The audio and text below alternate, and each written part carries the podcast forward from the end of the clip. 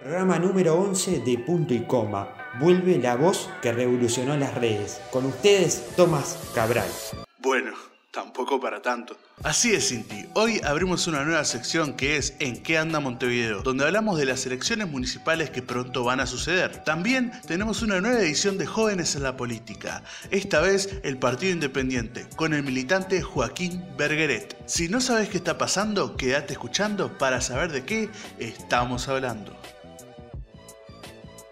Nosotros, nosotros con el presidente estamos en contacto permanente. Eh, el presidente tiene un estilo de trabajo que es muy satisfactorio para los que estamos trabajando con él porque confía en sus ministros y los deja hacer. Pero cuando hay algo delicado, eh, siempre se lo consulta y si no es delicado y se actúa eh, porque, bueno, porque ese es el acuerdo implícito que tenemos, que es de confianza, siempre se lo informa. Así que sí, el presidente está eh, bien al tanto de todo lo que está pasando.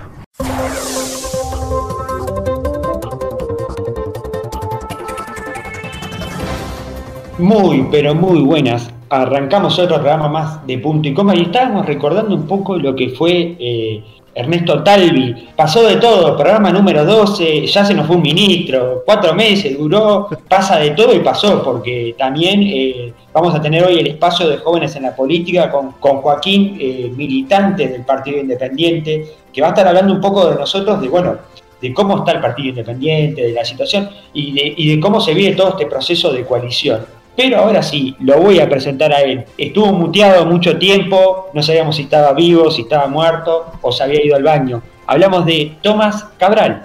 Hola, hola. Volví después de los problemas técnicos de la vez pasada, que se me rompió el micrófono. No lo tiré yo, eh, como dijiste la otra vez, sino que se me rompió el micrófono y acá estoy, volví. Exactamente, hoy tenemos mucho eh, para hablar, mucho tela para cortar, porque vamos a estar con Joaquín Bergeret, que es eh, integrante del Partido Independiente, dentro de unos minutos nomás.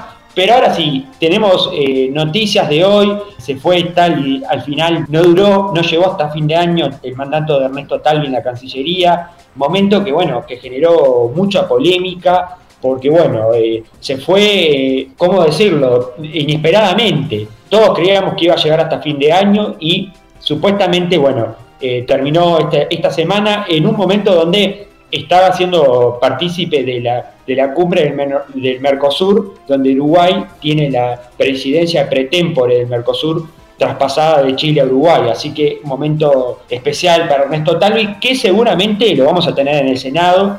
Y esto también va a traer, eh, no sé si repercusiones, pero sí va a traer noticias porque Queda sin paridad eh, el Senado para el Partido Colorado. Recordemos que la única representante mujer que, tiene el Partido Colorado es Carmen Sanguinetti, que asumió la banca de Ernesto Talvi.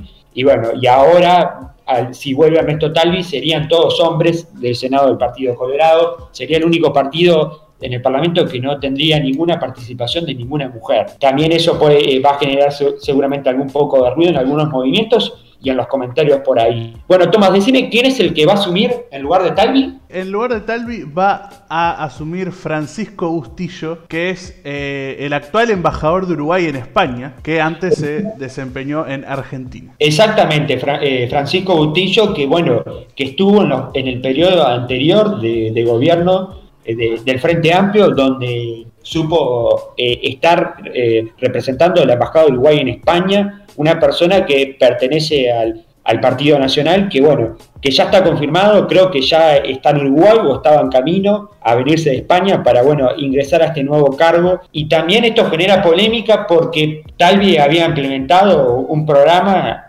de aquí a fin de año que, bueno, que seguramente con cambio de mandato habrán cosas que no se van a, a, compartir y que se cambiará la pisada. También esto generó muchas repercusiones a nivel interno, porque bueno, Talvi vuelve a, como dirían muchos, a tomar la posta en la parte de, abajo, en la parte donde, donde muchos lo querían ver, que es la parte de, bueno, del partido, la parte del parlamento. Eh, veremos cómo le va, veremos cómo tomará, veremos, seguramente va a estar en el parlamento, pero veremos cómo trabajará y cómo generará todo esto, porque bueno, sabemos que en estos últimos tiempos Talvi tuvo una aprobación muy grande dentro del ministerio, fue, es más, fue el ministro que más aprobación tuvo con, a nivel de la pandemia, y también eh, aquella famosa dichos entre Julio María Sanguinetti, eh, ese famoso, como decíamos a veces, Nacional Peñarol, Peñarol Nacional, entre ballistas y ciudadanos, que el otro día, por suerte, Tiago lo estuvo lo estuvo aclarando un poco acá con nosotros. Hoy abrimos un espacio nuevo que es ¿En qué anda Montevideo? El espacio de punto y coma en la política. Contame, Tomás, ¿de qué, de qué se trata esto? Sí, vamos a hablar de, de, qué anda Montevideo en esas elecciones municipales que están por pasar, ¿no? Exactamente, sabemos que hubo un cambio drástico porque estas elecciones tendrían que haber sido en mayo, pero por la pandemia pasaron a septiembre y en diciembre van a estar asumiendo las nuevas autoridades de todo el país. Y ahora sí, voy a hacer un giro de tuerca para el Twitter, porque Tomás nos tiene algo de Álvaro Villar, candidato a la Intendencia de Montevideo por el Frente Amplio. ¿Qué puso en Twitter? Bueno, en Twitter lo único que puso fue un tilde y nada más. ¿Le hackearon la cuenta? No me digas, le hackearon la cuenta. Le hackearon la cuenta, ¿no? Como a todos. Pero no, eso era parte de su campaña, que el lema de su campaña es el acento en lo que importa, ¿no? Y él publicó literalmente, o sea, aunque parezca abstracto, publicó solamente un tilde, ¿no? Y mucha gente, le, mucha gente eh, que también impulsa en su campaña. En, eh, referentes como Mario Vergara y el Pacha Sánchez. Y el Pacha eh, Sánchez, ¿no? Le, respondieron con humor, obviamente, pues supongo que ya sabían todo esto, pero el Pacha Sánchez, por ejemplo, puso, no vale decir que te hackearon la cuenta, obviamente. Y Mario Vergara escribió, así como en tono de humor, un tuit abstracto, polémico, conceptual, filosófico. Después de este momento sublime, sigamos entendiendo y atendiendo los problemas cotidianos de vecinos y vecinas. Y ahí, después de ese acento, abajo respondió con el video de su campaña con el hashtag el acento en lo que importa. Exactamente, Álvaro Villar, eh, eh, nuevo, eh, nuevo nombre y nuevo candidato en estas elecciones municipales. Hablamos que la candidatura de él eh, tomó impulso del sector de Mario Vergara, luego pasó por el apoyo de unir este, esta agrupación que eh, hace coalición con el Frente Amplio, hablamos de, la, eh, hablamos de la agrupación de Fernando Amado, también el espacio 609, la, 609 el, MPP apoyó esta candidatura que hoy tomó un poco de fuerza y según las encuestas, andaba ahí peleando con Carolina Cose, que la, la otra candidata. Recordemos que el Frente Amplio tiene tres candidatos. El favorito a ganar es Daniel Martínez, el ex intendente y ex candidato a la presidencia por el, por el Frente Amplio. Pero también tenemos otro tuit que generó polémica en estos últimos días y nos vamos al espacio 609, como algunos los conocen como el MPP, pero me había llamado la atención este, este tuit que según la 609 eh, generó polémica, generó confusión. Esto es un tuit que largó de una foto de, un, de, una cartelería que supuestamente estaba generando polémica. Hablamos de una foto de un cartel, de esos famosos carteles que se ponen, las columneras creo que se le llaman, eh, si no me equivoco, de una, de una lista de la coalición que era gris con un redondel y adentro tenía el, número 600. Y Tomás tiene por ahí el tweet, ¿no? Que estaba comentando. Sí, tengo el tweet acá que, estás comentando vos. Es un tweet, cito, la coalición multicolor ya no sabe qué inventar para ganar la intendencia. Pretenden captar votos confundiendo a los desprevenidos. ¿Será que ya no les interesa disimular las escasez de chances que tienen para sumar votos legítimamente? ¿Es bueno, durísimo tweet, ¿no? Sí. Durísimo tweet que yo estuve viendo por ahí, estuve stalkeando un poco Hubieron algunos militantes de la coalición que, bueno, obviamente que no se lo calma esto y, fue medio con algunas contestaciones ahí, bueno, eh, molestos porque dicen que no, no hay una confusión, que no se genera confusión, que ya se sabe que, la lista 600 pertenece al sector ciudadano, que bueno, todo eso que ya sabemos, pero bueno, para eh, introducir un poquito el tema, dejamos por acá el sector en que anda Montevideo y ahora sí, nos vamos a cerrar con lo del eh, COVID-19 en Uruguay, ¿no? ¿Verdad, Tomás? Sí, con lo que pasó con el buquebús y qué dijo la Intendencia de Maldonado, ¿no? Exactamente, tuvimos un como un rebrote por, porque vino un buquebús con 250 pasajeros y aproximadamente más del 50% de los pasajeros viajaron al departamento de Maldonado. Esto generó un poco de molestia y donde hubo declaraciones de la Intendencia eh, buscando respuestas del gobierno.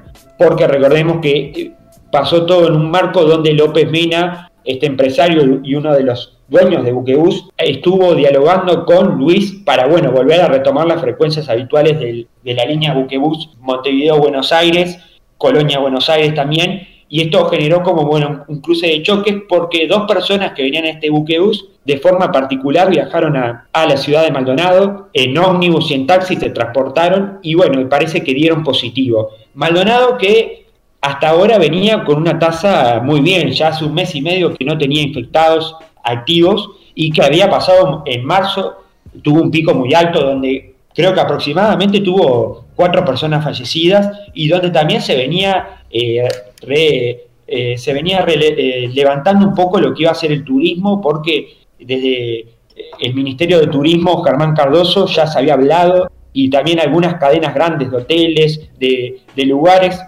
turísticos de descanso habían abierto con las medidas necesarias y esto, según la Intendencia de Maldonado, obviamente que le deja malestar porque hace como un retroceso para atrás de, todo lo que se venía cumpliendo y que se venía mejorando. También no tenemos que dejarnos atrás lo que pasó en 33. 33 que sigue con casos activos. 33 que hoy en día es el ojo de la tormenta. Eh, tenemos acá los, el informe que hasta hoy viernes aproximadamente tenemos en 33 acá estamos viendo que es imponente, 69 casos, un fallecido, 17 eh, personas eh, recuperadas, total de casos 87, la verdad que 33 asusta y preocupa muchísimo. Vamos a ver qué nos dice hoy, eh, qué nos, nos, depara esto. Estamos hablando que el programa es grabado viernes 3 de julio, pero hasta ahora 33 no ha podido levantarse. Los departamentos que tenemos casos hasta ahora en la actualidad sigue siendo Montevideo, obviamente con 11 casos activos. Tenemos Maldonado, estas dos personas que estamos diciendo, y otras personas que están en cuarentena que aún no se sabe. El caso de Paysandú, que obviamente vuelve a repetir una situación que ya había pasado de una persona que viene del exterior, que se aísla por sus propios medios, que toma los, los recaudos necesarios, pero que da positivo y después tenemos el caso de Tacuarembó con una, una persona también con un caso positivo actual. Eh, una noticia que hay que rescatar es que Rivera está sin caso, pero sigue con una línea muy fina, porque recordemos que está al lado de, de Santana Libramento de Brasil. Así que bueno, hay que seguir cuidándonos y no bajar los brazos, reitero, no bajar los brazos.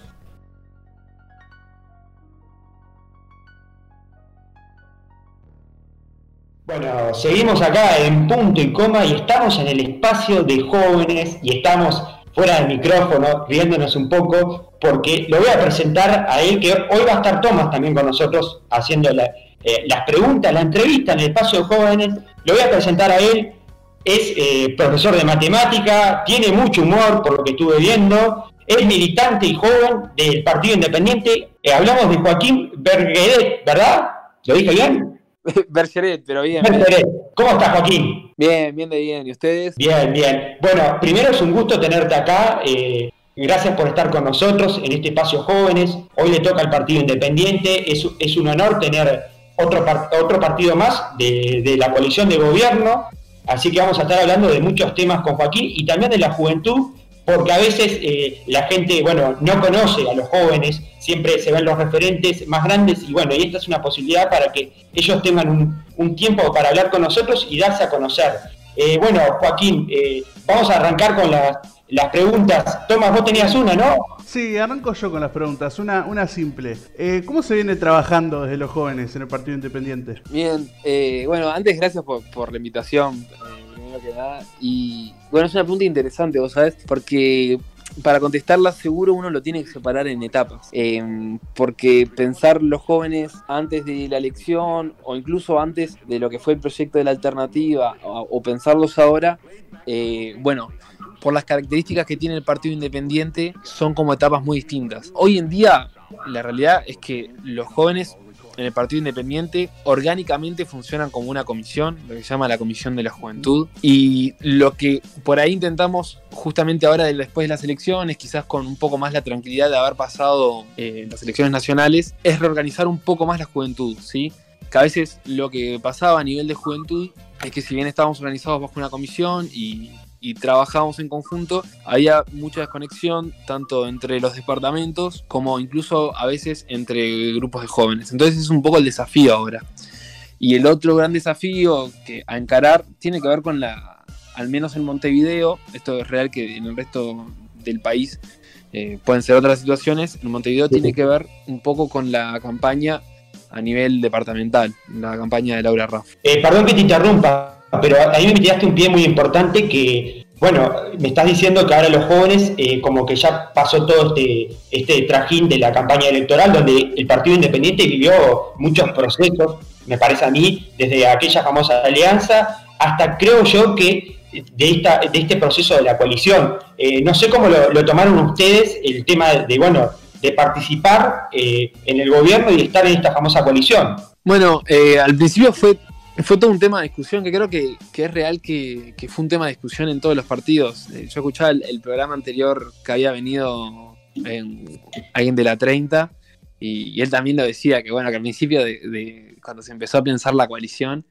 bueno, es real que había algunos resquemores, algunos buenos y esto, eh, porque diferentes ideas habían y siguen habiendo, pero también hay muchas coincidencias y también, bueno, apostamos justamente a caminar bajo los consensos y, poder hacer de este gobierno un gobierno próspero, un gobierno que, justamente tenga resultados positivos eh, para el país. Entonces, eh, bueno, por ahí, en este camino, nosotros tuvimos antes la, experiencia de la alternativa, eh, que bueno, que, como todos sabrán, no fue muy positiva. No, exactamente. Una alternativa que, bueno, que por momentos eh, tuvo muchos matices y, fricciones porque la mayoría de los que tuvieron en ese momento una alternativa después tomaron otros caminos. Eh, algunos para Cabildo Abierto, hablamos del caso de Fernando Amado en su momento, que bueno, que tomó para el, rumbo del lado del frente, y creo, y creo que por eso venía esta pregunta, ¿cómo, cómo, cómo sentiste esto? Porque bueno, eh, era otra apuesta, también otra unión de diferentes personas que no integraban, que no integran el Partido Independiente, pero sabían que iban a estar eh, construyendo un país. Bien, en, yo creo que algo básico que tuvo es que nos dejó un aprendizaje en, cuanto a cómo trabajar en, coalición y bueno y, cómo trabajar también las fricciones dentro de, un trabajo en equipo, justamente para evitar roturas de ese tipo. Em, yo al menos no lo vi positivo. En la interna, bueno, eh, hay varias opiniones de cómo se dio el proceso de la coalición. Creo que, que en un principio el proyecto o la idea era buena. Quizás incluso si hubiera recogido más integrantes o más participantes, hubiera podido tener otra fuerza. Uno se imagina ciertas figuras que le hubiera encantado que estén eh, de quizás sectores moderados, tanto puede ser del Frente Amplio como el Partido Nacional o el Partido Colorado. Y, bueno, es verdad que en su momento aún uno un poco lo hacía soñar, esa idea de, lograr lo que, bueno, Pablo en su momento le decía un pueblo socialdemócrata, pero bueno, en, criollo básicamente los sectores más alineados hacia el centro.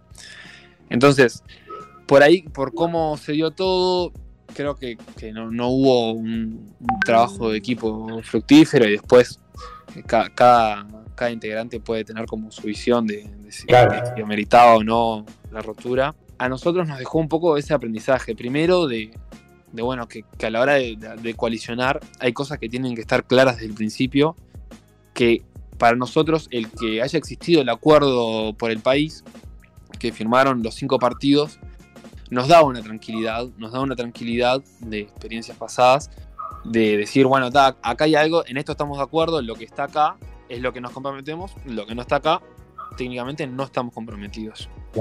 Entonces, por ahí, la, la experiencia de la alternativa aportó a luego, eh, bueno, discernir en cuanto a, a la experiencia de la coalición.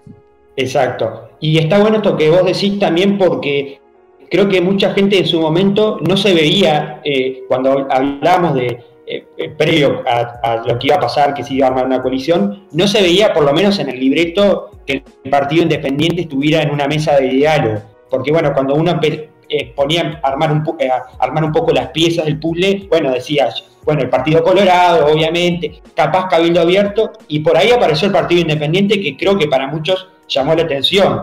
No sé, como que al principio no se veía el Partido Independiente como una carta más para estar dentro de la coalición. No sé cómo, cómo lo viviste vos o cómo lo, tomaste o, qué respondés a esas personas que, bueno, que quedaron sorprendidas en su momento con, con esta decisión. Bueno, yo eh, te voy a ser sincero, hasta antes de, de, que se decidiera lo de la coalición, a mí no me parecía eh, una, una, buena idea eh, que bueno, ahora en retrospectiva un poco me alegro que, se haya tomado, pero había algo que era claro y que también era real, que es que hasta el periodo pasado al Frente Amplio no le sobraba ningún diputado, porque tenía los diputados justos y la cantidad de senadores justas, y nunca oportunidades para, dialogar, hubieron miles y, siempre se cerró el diálogo. Y en este caso, en la coalición, la situación era exactamente la contraria. En cantidad de diputados, en la coalición hoy en día le sobran, no recuerdo si 5 o 6, y nosotros tenemos un diputado, y si hay, si hay algo que hay es justamente instancias de diálogo. Entonces, bueno, eso ha marcado algo de pique de cómo era la coalición, en el sentido de no tenemos que coincidir necesariamente en todo. Sí lo que tenemos que tener es mucho diálogo. Y bueno, uno una vez que, que, se acordó, que, que, en, su momento dijimos todo, bueno, vamos para adelante, se votó dentro del partido. La realidad es que a partir de que, fuimos participando con, con otras, eh, con otras actividades, tanto el Partido Nacional, el Partido Colorado, eh, y bueno, el resto de los partidos, un poco es verdad que nos fuimos ilusionando de otra manera con la coalición y la vimos, la vimos viendo distinta. Quizás a los jóvenes nos fue un poco más fácil. ¿Por qué digo que nos fue un poco más fácil? Porque el año pasado, bueno, en realidad entre ese año y parte del año pasado, se había dado la experiencia de la creación de, la Comisión Interpartidaria de Juventudes Políticas, que había participado tanto el Frente Amplio, el Partido Nacional, el Partido Colorado y el Partido Independiente. Entonces, nosotros ya habíamos tenido experiencia de trabajar con los jóvenes de otros partidos, de los que en ese momento eran los que estaban representados en el Senado, y ya nos, conocíamos un poco más, incluso también con los del frente, que en este caso eh, estaban en, eran los competidores directos a la hora de noviembre. Sí. Entonces, en ese caso nos fue un poco más fácil el trabajo, seguro que nos fue mucho más fácil que, que bueno, si eso no se hubiera dado. Exacto. Eh, o sea que me está diciendo que, bueno, tener un poco de interacción con los, demás partidos, como decías, el Partido Nacional, Partido Colorado, como que ayudó un poco bueno, a matizar y a tener un poco también eh, de contacto, ya de tener una vía de diálogo y eso. Y hablando, para cerrar el tema del proceso político de la campaña, eh, yo no sé si hubo algún balance o algo, porque vamos a sacar al Partido Independiente de la coalición, vamos a sacar a la coalición. Yo sé que el Partido Independiente perdió una banca, si no mal recuerdo, ¿no? Sí, en realidad eh, teníamos tres diputados y un senador y ahora tenemos un diputado. Exactamente. ¿Cómo, cómo se evaluó eso?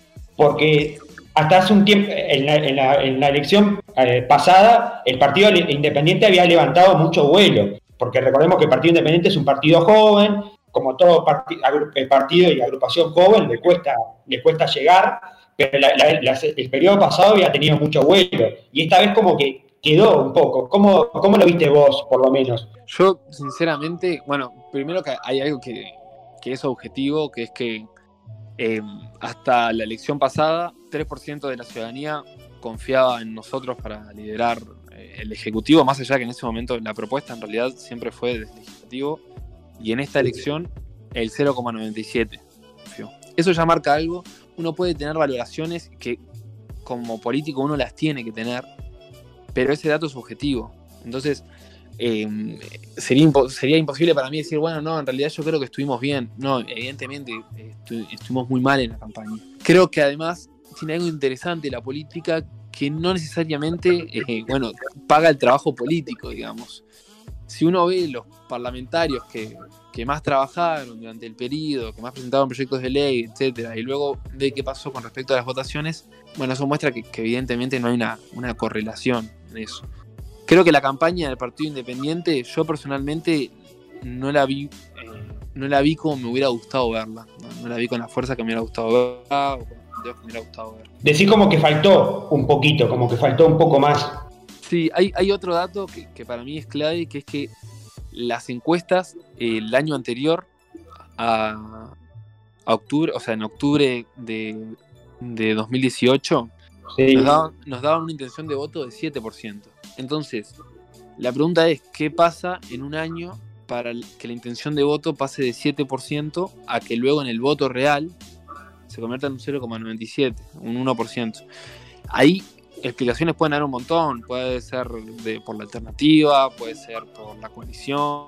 Está bueno eso que, que planteas porque es algo que, bueno, que a la hora de los números, eh, lo, viéndolo así, vemos como que, bueno, hubo una baja notoria y está bueno tener una, opinión de una persona que esté adentro. Creo que Tomás tenía alguna pregunta por ahí, ¿no? Hace un rato nombraste a Laura Raffo, ¿no? Quería saber cómo se sienten en este periodo de elecciones municipales. Bueno, es interesante porque primero que nada fue como volver a acordar la coalición, porque la coalición al principio tenía un acuerdo a nivel nacional, luego departamental, situaciones, al menos hay 19.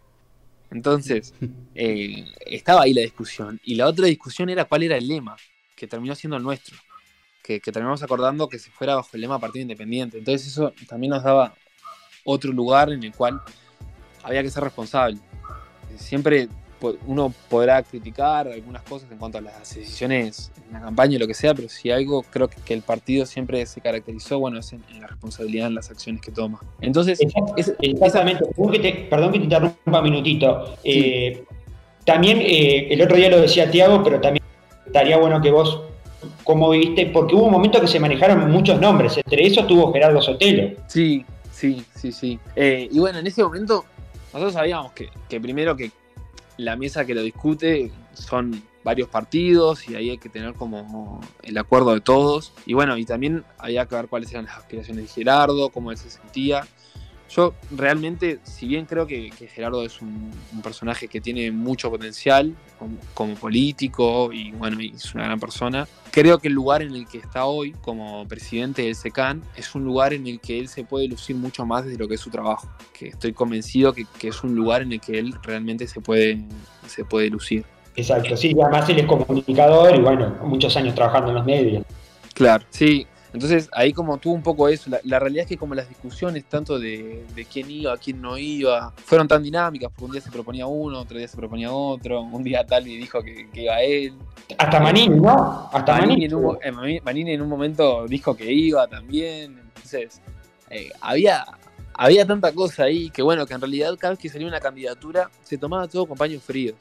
Tanto cuando apareció lo de Gerardo, como cuando tal le dijo eso, siempre se baños fríos y de esperar y ver qué era lo que, lo que pasaba para poder discutir sobre, bueno, sobre una propuesta que terminara siendo real. Es verdad que se terminó dilatando, pero justamente porque se quería que la propuesta sea una propuesta acordada, que los partidos pudieran acompañarla convencidos. Perfecto. Y hablando de eso, eh, bueno, ¿qué participación eh, están teniendo? Más allá de que es una responsabilidad, porque más allá de que Laura Rajo es una persona que, bueno, es identificada mucho con el Partido Nacional, eh, ¿cómo, cómo, tienen ustedes la participación? Porque el lema de ustedes, eh, cómo están en la campaña. Sé que, bueno, hubo un cambio de tuerca, como dijiste, entró Juan Carlos Rodríguez, ¿no? En lugar de Gerardo Sotelo, ¿no? Sí, sí, sí, en este momento entró Juan Carlos Rodríguez. Sí, sí, sí. Que yo creo que eso también habla muy bien de Sotelo. Eh, que decir, bueno, yo soy el presidente de SECAN, no tengo, porque él no tenía ninguna, ningún impedimento legal. Sí. Y decir, yo simplemente estoy éticamente convencido de que lo mejor es esto y dar un paso al costado, aún sabiendo que la figura de Gerardo Sotelo es una figura mucho más conocida que, que, le, aporta. yo creo que, eso habla bien de él. Pero, eh, pero bueno, sí, nosotros acompañamos mucho esa decisión, nos parece que habla de, su carácter como persona. Y hablando de Gerardo Sotelo, ¿cómo se vivió? Porque sé que, como vos decías, y bueno, todos sabemos, Gerardo Sotelo es una persona eh, públicamente muy conocida. Y, en su momento, cuando trascendió, cuando cambió de lugar, salió del escritorio, pasó al otro lado, pasó al bando de la política, eh, obviamente que eh, jugó un rol muy importante porque como que tuvo mucha interacción en las redes, en, algún momento, en algunos momentos generando polémica y en otros no. ¿Cómo, cómo lo viviste vos como militante? Bueno, es muy interesante. Gerardo es un tipo que, realmente hay que conocerlo. Eh, hay que conocerlo y no solo en Twitter, ahí en su, en su lugar de cibertario.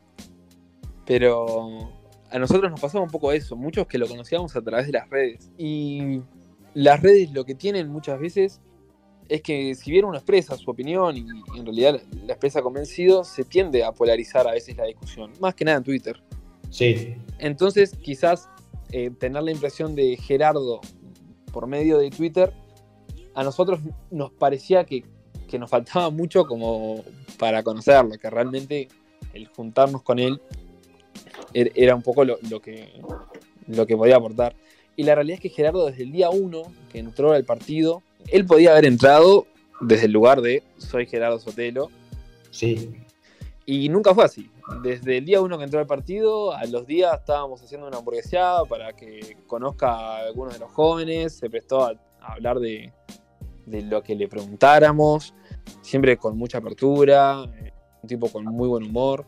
Eh, nada, realmente supo, supo realmente un poco unirse a la dinámica del partido y bueno, darse a conocer por lo que es y que lo conozcamos más como persona y no tanto como, como quizás a veces la, la, idea de figura pública que uno tiene. Claro, claro, exactamente. Como que bueno, que hubo otra interacción más de militante como militante y no tanto como vos decías de esa figura. Bueno, soy Gerardo Sotelo, vengo del Canal 10, soy el periodista. Exactamente. Y hablando de jóvenes, eh, eh, ¿cómo se, eh, ¿qué apuesta hay? ¿Cómo se ven hacia futuro? ¿En qué están trabajando? ¿Algo específico ahora? Hay, algo que, creo que, esto es clave en, las juventudes de todos los partidos. Siempre las juventudes de los partidos cuesta mucho eh, al romper algunas lógicas o, bueno, en algunas cosas avanzar. Algo que decía Pablo justamente en un encuentro de jóvenes que tuvimos el año pasado, que, él un poco nos decía esto, que, bueno, que, los jóvenes cualquiera que esté escuchando y, haga política ya lo debe saber, pero que, que los jóvenes en muchos sentidos se tienen que hacer lugares a los codazos, porque es lo que toca a veces, que es una dinámica que, a muchos nos gustaría que no se dé, pero, pero se da. Entonces, por ahí el espacio de los jóvenes hoy, en cuanto a lo que es futuro, tiene que ver justamente con, el seguirse insertando, con el algunas lógicas más en un partido que es, que relativamente nuevo.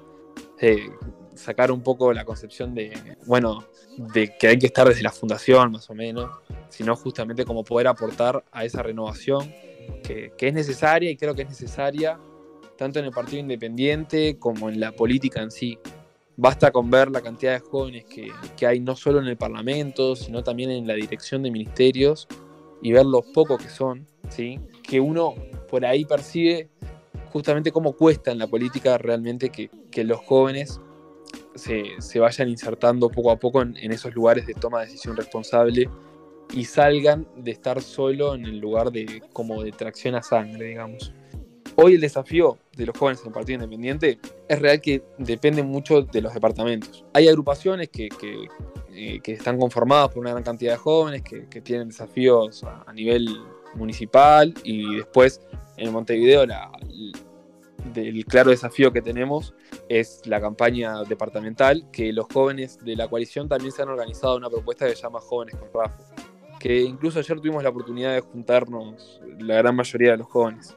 Entonces, ah, sí, estuvo muy interesante. Y justamente algo de lo que hablábamos ahí era, era esto, de que bueno, somos una generación que, que tiene la suerte que en ese momento estábamos juntos, jóvenes del Partido Colorado, jóvenes del Partido Nacional, jóvenes del Partido de la Gente y de Cabildo Abierto, y de Partido Independiente, y estábamos hablando sobre las cosas que concordábamos, y estábamos justamente, bueno, marcando que no concordábamos, pero con respeto, siempre, eh, bueno, intentando caminar sobre los consensos, que el, hacer eso, nosotros creemos realmente que, que dignifica la política, el poder caminar desde esos lugares, y para nosotros decíamos, bueno, esto es un desafío, porque más adelante va a haber más ripideces, va a haber más cosas, y la apuesta siempre tiene que ser en política a poder hablar las cosas desde ese lugar.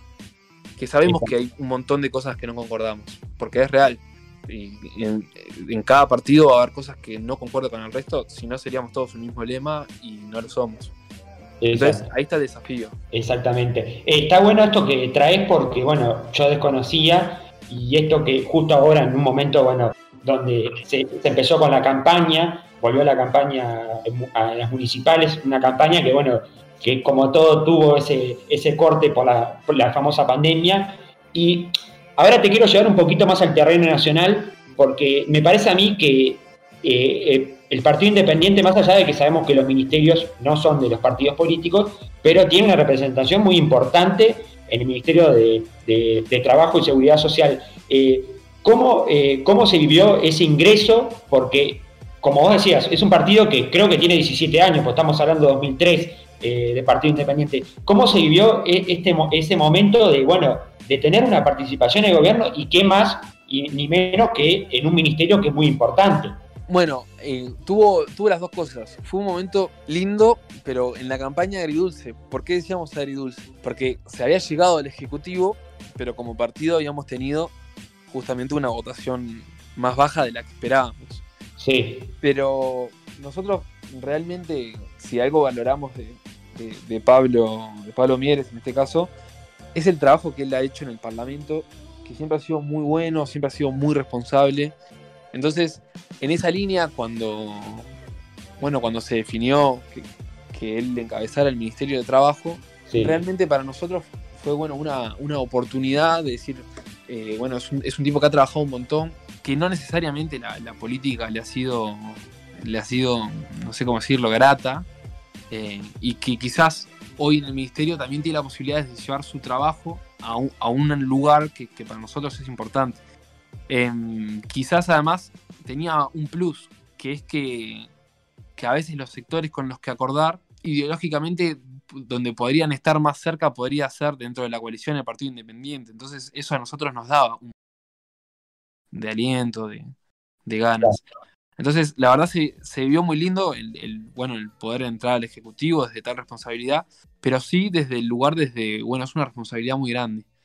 Y más aún cuando empezó la pandemia, decir, bueno, el Ministerio de Trabajo, si algo sabemos todos, es que, que bueno, que, es un ministerio que, que, en general la gente no lo recuerda con, con, con rosas y flores.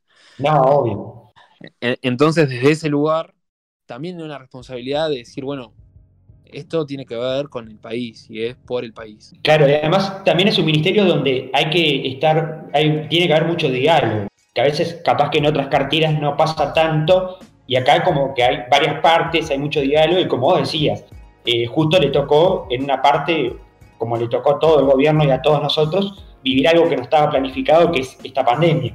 Creo que también eso eh, llegó a, bueno, a, entrar intensamente a trabajar, ¿no? Sí, sí, sí. No, sí, tal cual. Creo que, la pandemia, eh, bueno, tuvo esto que lo puede tener cualquier gobierno, ¿no? Que es que al ser totalmente inesperada, hubo cosas que, hubo que acelerarlas ya y que hubo que ponerlas a trabajar ya y que hubo que tomar decisiones en relación a la pandemia que quizás tres meses antes, cuatro meses antes, ni siquiera hubieran estado discutidas o pensadas porque no había una pandemia mediante ahí viene el, actuar desde la responsabilidad y por el país. Claro, exactamente. Y para ir cerrando, eh, hablando de, todo lo que está pasando, bueno, sabemos que de la ley urgente consideración, y bueno, y quiero saber eh, cómo lo viviste, cómo lo estás viviendo, porque bueno, es algo que también eh, participan ustedes como coalición y, todos los, puntos que se, se, han modificado, sabemos que el Partido Independiente ha tenido puntos claves en el Parlamento, en la parte de, a lo nivel económico y todo. ¿Cómo lo, ¿Cómo lo viviste vos? Bueno, para mí la ley de urgente consideración en muchos sentidos eh, es un hito en la política uruguaya. ¿Y por qué digo esto? No digo solo por, no digo por el carácter de urgente consideración, sino lo digo porque un gobierno que antes de asumir, meses antes de asumir, diga, bueno, nosotros estamos pensando esto, discutámoslo, y que se haga público y que justamente tome, porque la realidad es que se, lo consultó a todos los partidos, se trabajó un montón, justamente tome los aportes de todos los partidos, se genere otro borrador que también se le acerca a la ciudadanía, cosa que recordemos que no, no era lo que pasaba, no era lo que estábamos acostumbrados. Ahora si estamos discutiendo sobre un proyecto de ley de urgente consideración es porque cualquier persona lo puede tener en su mano, por suerte, porque es lo que debería pasar en todas las leyes, que no es lo que pasa en general. Entonces, hubo muchas instancias, muchas instancias antes de que entrara al Parlamento y luego hubo muchas instancias dentro del Parlamento. Entonces, yo creo que si algo tiene el proyecto de ley de urgente consideración, que sin duda hay cosas en las que puedo no compartir y, sin duda hay cosas en las que comparto un montón, es que si algo tuvo fue discusión, búsqueda de acuerdos, eh, si algo se hizo fue justamente tener un montón de reuniones para escuchar a todas las voces posibles, que creo que eso le aportó mucho. Uno puede decir, bueno, el mecanismo de urgente consideración te da tres meses de plazo, bueno, pero en la realidad no fueron. En la realidad, antes de que se entrara al Parlamento, ya venía con meses de discusión. Entonces, creo que, realmente, si bien hay cosas que, yo personalmente puedo no compartir, quizás del capítulo de seguridad, por ejemplo, es un capítulo que, puede tener cosas que, a mi entender no son adecuadas o no van en línea con lo que nosotros planteamos, sí tiene muchas cosas que sí compartimos y sí creo que, es un hito político en ese sentido. Que yo no recuerdo si hubo una ley que en historia ha sido tan discutida antes, que haya tenido cambios, que se le haya presentado a la ciudadanía, que se le haya presentado a la oposición, eh, que luego haya vuelto a cambiar, se le haya vuelto a presentar. Entonces, en ese sentido, creo que tiene un carácter muy positivo. Claro, sí, sí. Claro, porque hablando de eso, eh, esta ley también, bueno, la oposición eh, tuvo mucha participación, hubieron algunas personas referentes de la oposición, como el caso de Mario Vergara, que estuvieron eh, participando, estuvieron, bueno, discutiendo ahí, como muchos dirían, en el buen sentido, de cambiar artículos y cosas. Y, creo que era algo que era un tema que estaba bueno que, vos lo, lo, trataras un poco, porque como vos decís, es un fenómeno que se está dando a nivel eh, política y a nivel del, Parlamento, y que bueno, y que está en proceso, que seguramente va a salir, pero está bueno tener una visión del Partido Independiente. Y para cerrar, siempre le, pedimos a todos, primero, eh, si tenés alguna reflexión, algo que nos quiera dejar, y después, si alguien nos está escuchando y todavía nos animó a, militar por el Partido Independiente, ¿dónde se puede acercar o dónde se puede comunicar? Bien, eh, ¿dónde se puede acercar? Nos puede buscar por las redes y mandar un mensaje o acercarse a, la sede en Italia, a las redes, eh, tanto del Instagram de la Juventud del Partido Independiente o si ponen P Independiente le sale la del partido. Si nos hablan tanto en el Instagram o el Twitter de la, Juventud, cualquiera de nosotros va a contestar o, el Facebook. O si no, mismo me pueden buscar a mí. Estoy como Joaquín Marcheret con Belarga y G, me escriben y, y tranquilamente podemos hablar un poco también para que lo conozcan y bueno, y vean si si también es lo que busca, que eso siempre es importante, militar por lo que uno cree. Y, y por ahí la, reflexión que, tengo es que sin duda hoy en día estamos entre dos coaliciones, ¿no? Porque el Frente Amplio, más allá de que ya hace años que trabaja bajo el mismo lema, recordemos que también es una, una coalición. Una agrupación de varios sectores de izquierda, ¿no? Exacto, entonces creo, creo que, que algo que que tiene interesante como desafío de la política, no solo en nuestro país, porque esto está pasando en todo el mundo, la política del siglo XXI, es la necesidad de buscar acuerdos en los consensos, de justamente en algunas cosas lograr buscar acuerdos en pos de la ciudadanía y lograr que además cada vez más voces estén representadas. Porque, ¿qué es lo que significa que haya una coalición? Que hay varios sectores y por tanto hay varias voces disonantes en un montón de temas y por eso sea una necesidad mucho más grande de, tener que acordar. Una crítica que en su momento eh, nosotros teníamos era justamente a, esta mayoría parlamentaria que, votaba a veces sin discusiones y eso es lo que nosotros no podemos repetir. Lo que tenemos que lograr siempre es el acuerdo, con el que piensa distinto y sin duda con el que piensa igual. Entonces un poco eso es lo que nos desafía la política hoy en día, a caminar sobre los consensos y a dignificarla desde ese lugar, desde buscar siempre lo mejor hacia el otro en el acuerdo y no por eso dejar de marcar las cosas que, uno no concuerda. Yo me quedo con algo que dijo el nieto de Toa Gutiérrez Ruiz. El 20 de mayo a él lo entrevistaban y le preguntaron cuál era su posición sobre algunos integrantes de la coalición en el día de la marcha del silencio. Y él decía algo muy interesante, decía, yo sé que la política es el arte de lo posible. No quita que en algunas cosas me sienta incómodo. Y eso es lo que nos desafía la política. Es decir, sí, es real, en algunas cosas vamos a estar incómodos. Ahora, tenemos que hacer lo posible por el resto y lo posible para que podamos tener siempre un mejor país. Perfecto. Eh, primero agradecerte por esta magnífica reflexión que nos diste, la verdad que tremendo. Y bueno, y esperemos que, bueno, mucha suerte con la campaña electoral, sabemos que ya están en camino y bueno, éxitos en lo que viene. Y muchas gracias, Joaquín. No, muchísimas gracias a ustedes, muchísimas gracias por la invitación. Eh, la verdad, me sentí muy cómodo y y la pasé muy bien.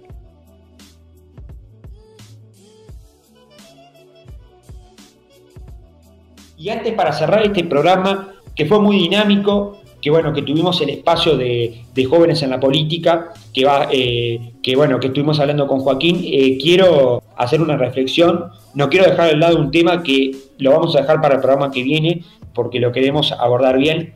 El otro día nos enteramos de que una persona fue negada de tener un espacio caliente, un lugar caliente, de estar en un refugio. Y acá volvemos a lo mismo que pasaba la otra vez en otro tema y que es, no vamos a empezar a comparar las muertes, muertes son muertes y punto. Y yo creo que eh, es un tema muy complicado, pero hay que tomar conciencia porque hay mucha gente que está en la calle, que está en una situación abandonada y que está pasando frío. Y negarle un, No importa porque esto pasa ahora y pasó también, eh, digo, ha pasado en, los gobiernos anteriores donde mucha gente queda en la calle y no se soluciona el problema. Pero en este caso pasó en una negligencia de negarle a alguien entrar. Yo no te estoy diciendo que me des un hotel, darle un espacio de calor a una persona. Y todavía la persona se calentó y creo que todos haríamos lo mismo, porque que te nieguen un espacio de calor sabiendo que, bueno, que esto se tiene que, que, controlar, que llevar a cabo, que decir, bueno, hay refugios personas, hay que abrir más refugios, ¿cómo hay que hacer? La verdad que a mí me parece que es una que acá falló la gestión. Y no estoy hablando de, de, banderitas políticas, sino estoy hablando de personas. Y quiero que esto se solucione y que todos puedan tener el derecho que es estar en un refugio. Y que también se pueda trabajar para que la gente no pase frío. Y más ahora las de fríos que hay. Esta es una pequeña bajada de línea que espero que invite a la reflexión. Y quiero, antes de cerrar, Toma, con vos, quiero decirte, porque el otro día estuve averiguando y, lo estuve compartiendo en las redes, eh, acá lo tengo, lo estoy buscando en este momento, acá lo tengo, que lo estuve compartiendo en las redes, que voy a dejar el número eh, donde pueden llamar la gente, porque uno también invita a la reflexión, pero hay un 0800 8789 donde si hay una situación de calle, usted ve una persona en situación de calle, usted llama al 0800 8789 y se puede comunicar y decir, mire, acá en la esquina de mi casa hay tres personas que están durmiendo en unos cartones. Bueno, también si precisa asistencia médica, tenemos el 105, obviamente está más decirlo, y si hay menores, que eso también es un dato importante, 0800 50 50. Voy a repetir lo mismo, situación de calle 0800 87 89. Así que ya saben, a no quedarse callado, a no quedarnos con ese famoso cuentito, ah, pero qué frío, pobrecito. No, podemos llamar, podemos ayudar y creo que todavía falta mucho. Y creo que esta es mi reflexión para cierre. No sé si tenés algo para decir, Tomás. No, muy de acuerdo con todo lo que dijiste. Y acuérdense de los números ahí. Eh, ¿Sabes qué? Voy a ponerlos en la descripción también, en la descripción de este, de este capítulo. Voy a ponerlos así, pueden copiarlos y pegarlos si tienen alguna duda, para, hacerlo, para hacerles más cómodo todo, eso. Y para cerrar, eh, podemos tirar una primicia del próximo programa, ¿no? Uy, bueno, dale, tírala. Vamos a tener jóvenes en la política, cabildo abierto. Vamos a estar con Nicolás de Cabildo Abierto en Jóvenes en la Política. Así que ya tiro que seguimos en Jóvenes en la Política y seguimos con otro partido más de, la coalición que va a estar hablando con nosotros y nos estará contando como nos contó Joaquín ahora, como nos contó Tiago hace un rato. Así que bueno, eh, te dejo a vos para que cierres el programa. Bueno, ahora sí, estamos cerrando el programa. Síganos en Twitter, como, como siempre. Compartan este programa también si les gustó la entrevista. Punto coma eh, uy, es en Twitter. Punto y ah, coma uy, punto y coma uy, eh, arroba punto y coma uy, pueden ir a seguirlos. Compartan si les gustó la entrevista con Joaquín que a mí me pareció muy linda, muy interesante. Y bueno, nos vemos la semana que viene cuando haya más punto y coma.